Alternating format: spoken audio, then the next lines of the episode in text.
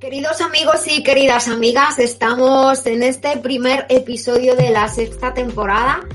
Estoy muy feliz y muy contenta de que estéis aquí con nosotros, bien sea que nos estéis escuchando o viendo a través del canal de YouTube, bien sea que estéis escuchando el podcast La Vida Biloba, iniciando la sexta temporada hoy con un amigo muy querido de todos los biloberos y biloberas y que hemos elegido para comenzar esta sexta temporada por todos los temas que vamos a tratar.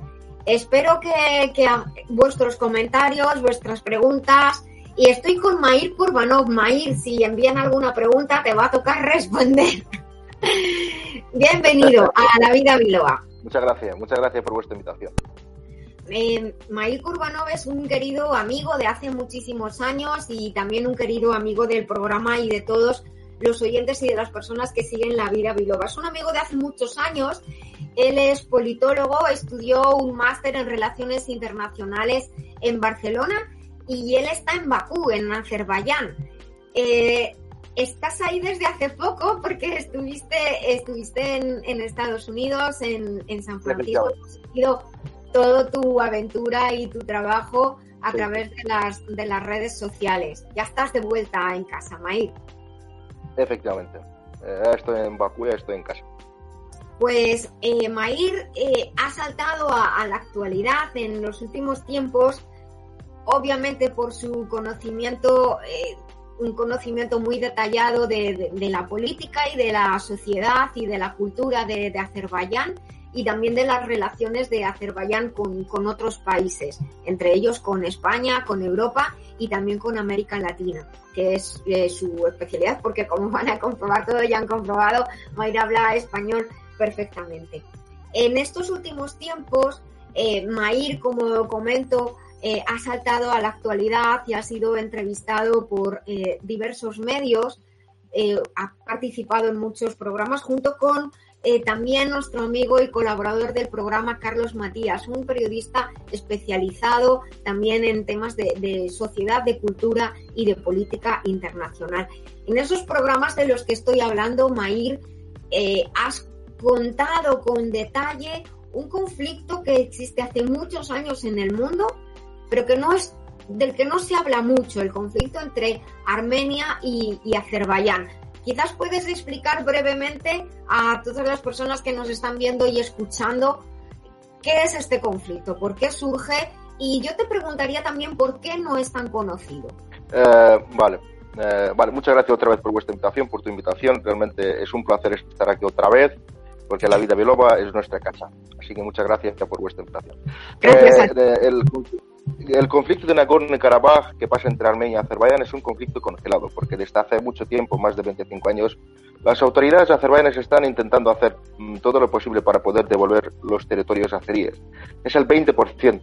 Ojo, aquí estamos hablando del 20%, que es mucho, eh, y hace más de 25 años mm, el, terreno azerí está ocupado por las Fuerzas Armadas armenias eh, y el Consejo de Seguridad de las Naciones Unidas en 1993 eh, adoptó cuatro resoluciones, que son 822, 853, 874 y 884. ¿Qué dicen estas resoluciones? Armenia tiene que retirar sus fuerzas armadas completamente, o sea, una completa e incondicional retirada de las fuerzas armadas del territorio azerí eh, para que los refugiados, refugiados y personas desplazadas regresen a sus casas, a sus tierras. Como la consecuencia de este conflicto de Nagorno-Karabaj, Azerbaiyán ahora mismo tiene más de un millón de refugiados y personas desplazadas. Es mucho. Por eso nosotros eh, lo que queremos es que, este conflicto tenga su solución pacífica y acordada, que llegue a, la solución, a su solución pacífica y acordada. Nosotros realmente no queremos que mueran más azeríes, pero ahora como que la cosa está muy calentita en la, en, la frontera con Armenia, eh, es de verdad que, que, realmente sufren muchos problemas. Eh, salen muchos problemas y sufre mucha mucha gente. Por eso, por eso nosotros no queremos que haya la guerra en aquella zona, pero eso tampoco quiere decir que nosotros no podemos devolver nuestros territorios con la guerra. Sí que lo podemos hacer, pero mm, para nosotros la tolerancia, la estabilidad política eh, y el diálogo intercultural eh, son, son herramientas importantes para, para el gobierno de Azerbaiyán. Desde luego. Le he puesto ahí en el chat en el que estamos trabajando tú y yo ahora, un 20% del territorio es una quinta parte del territorio de un país y un millón de, refugiados. Son muchísimos. Un millón de refugiados. Eh, lo que pasa es que muchas, muchas organizaciones internacionales han reconocido la integridad territorial como tal de Azerbaiyán y muchas organizaciones internacionales también como la OSCE, la Organización para la Seguridad y Cooperación en Europa, el Grupo de Minsk, eh, son tres mediadores como Rusia, Francia y los Estados Unidos de América. Luego la, la ONU, la OTAN y muchas organizaciones reconocen la integridad territorial y dicen que realmente tienen que eh, retirar sus fuerzas armadas para tener eh, un diálogo, un diálogo intercultural, porque sin, sin estabilidad política, sin la sin la paz, la prosperidad, en aquella zona no se puede hacer ningún diálogo intercultural. Y nosotros, como los azerbaiyanos, nosotros no queremos que mueran más azeríes, que mueran más, más soldados. Queremos que este conflicto tenga su solución pacífica, sobre todo, y acordada. Pues lo que dices, desde luego, lo, lo comparto, como digo, el que, que, no, que no haya violencia, que, que por fin se, se resuelva y que haya paz, que...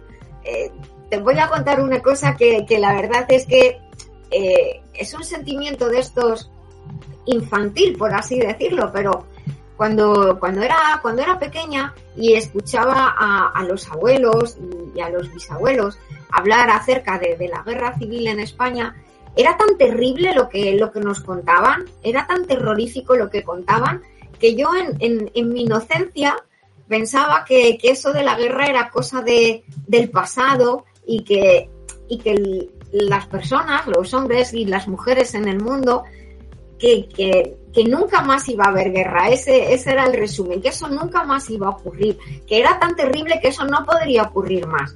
Y recuerdo perfectamente cuando se empezó a, empezaron a, yo era consciente, ¿no? De, escuchar acerca de, de, de, focos de, guerra en, en África. Y, y, recuerdo que, que en, en, esa corta edad eh, hubo un día que, que lloré porque decía, no puede ser, pero esto no había dejado de ocurrir, esto no era cosa del pasado, no, no hemos aprendido, las, las personas no han aprendido que esto es terrorífico. Entonces, cada vez que, que, se habla de, conflictos armados o que vemos este, toda la problemática que tenemos con los refugiados en el mundo, pues es como que algo se, se rompe en, en el corazón de uno y quisiera, como tú dices, que, que se solucionara y que, hubiera paz y que hubiera concordia y, diálogo. Eh, al respecto de esto y de la, búsqueda de la paz, de, la concordia y del diálogo, me gustaría que nos explicaras un poquito a todos, eh, al margen del tema político en que tú eres especialista y tú como, como azerí, como ciudadano de Azerbaiyán, que tienes tu familia, tienes tus hijos, eh, ¿cómo lo viven ¿Cómo vive la gente el conflicto, Mair? ¿Cómo se vive? Eh, ¿Qué sentimiento hay? Mm, la verdad, te voy a decir sinceramente. Los que nacieron aquí, en aquella zona, en Nagorno-Karabaj, los que son de Nagorno-Karabaj, realmente quieren regresar a sus casas, a sus tierras, porque dicen que nosotros también nos, nos sentimos bien aquí en Bakú, muchos dicen, pero, pero en realidad queremos regresar a, a, nuestra, a nuestra tierra. Y los azerbaiyanos realmente mm, somos luchadores por lo nuestro, pero nosotros no queremos que haya la guerra en aquella zona, porque la guerra no es solamente eh, no solamente frena la realización de muchos proyectos internacionales, económicos, comerciales, lo que sea. La guerra realmente eh, es un agujero que, que no tiene el final.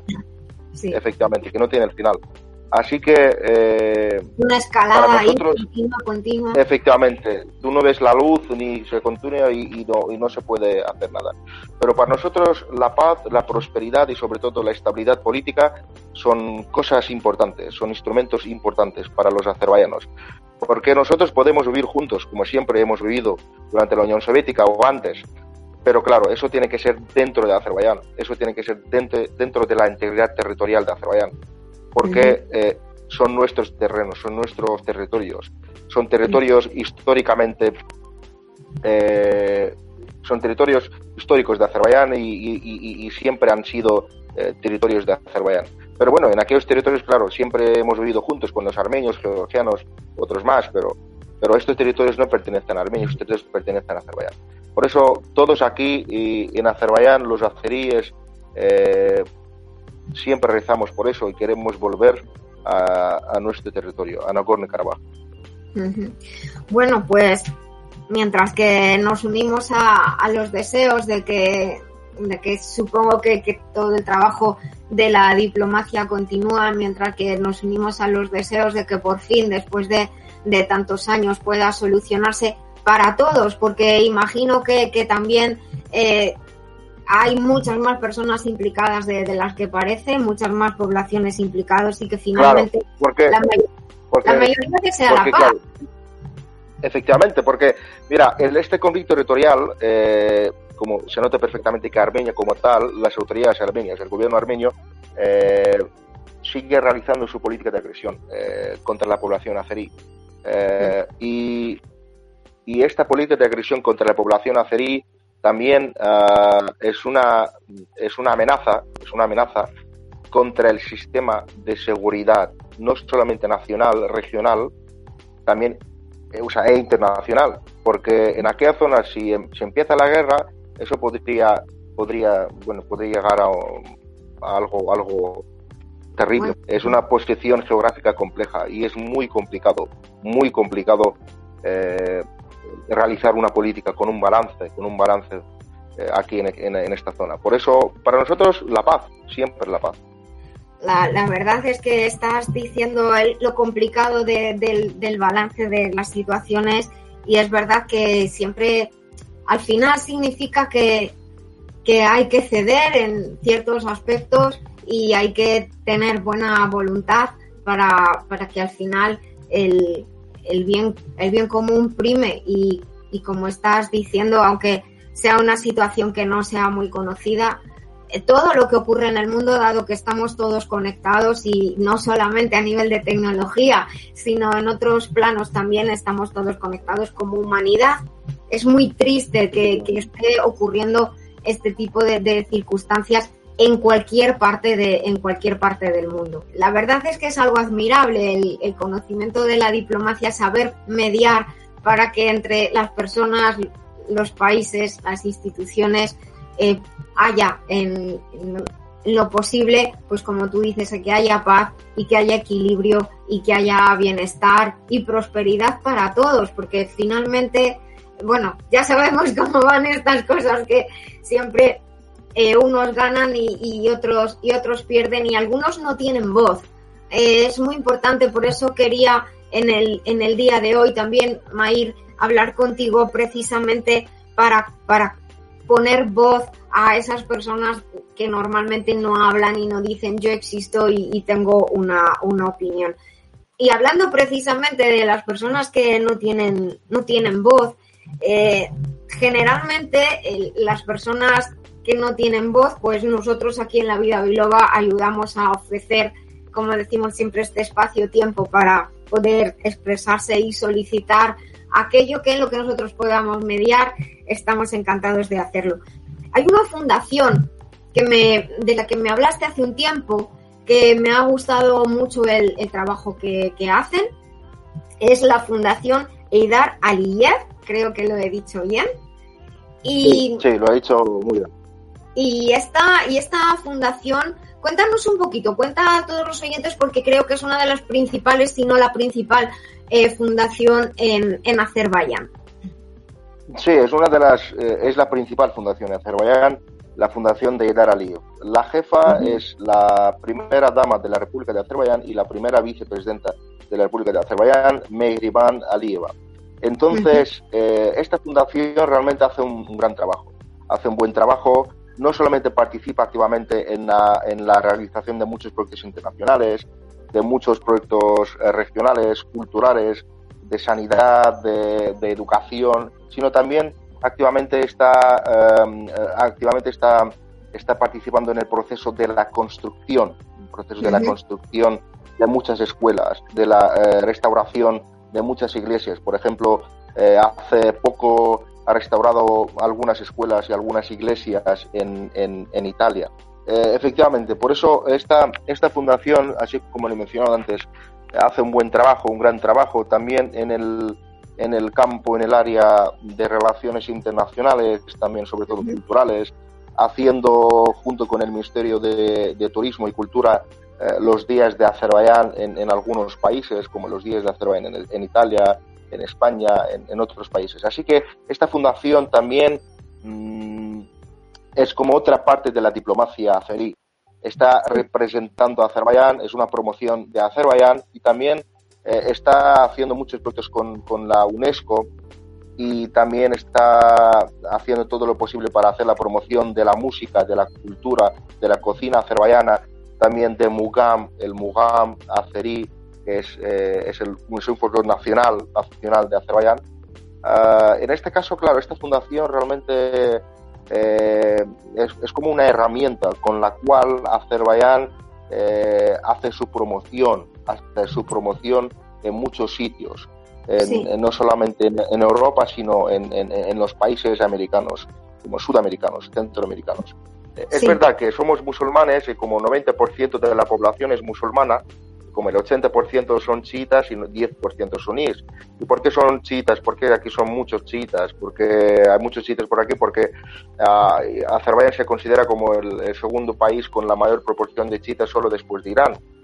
Y en este caso, claro, eh, pero siempre en Azerbaiyán han vivido todos los miembros de todas las religiones, los judíos, los cristianos, evangélicos, católicos, ortodoxos, los musulmanes, judíos, los que no creen, o sea, hay un poco de todo. Este, es que efectivamente, nada, hay un poco de todo. Entonces, claro, la fundación de Dar Aliyev también eh, está demostrando su su política de tolerancia, o sea, su política de tolerancia, claro, y demostrando a todo el mundo, a toda la comunidad mundial, que Azerbaiyán es un país laico, que Azerbaiyán eh, está abriendo sus puertas ah, de, muchas oportunidades. Es un abanico de, de, muchas oportunidades comerciales, económicas, para muchos países, precisamente los que están en el campo de petróleo, de gas, porque Azerbaiyán se considera como el el, exportador de gasoductos y oleoductos.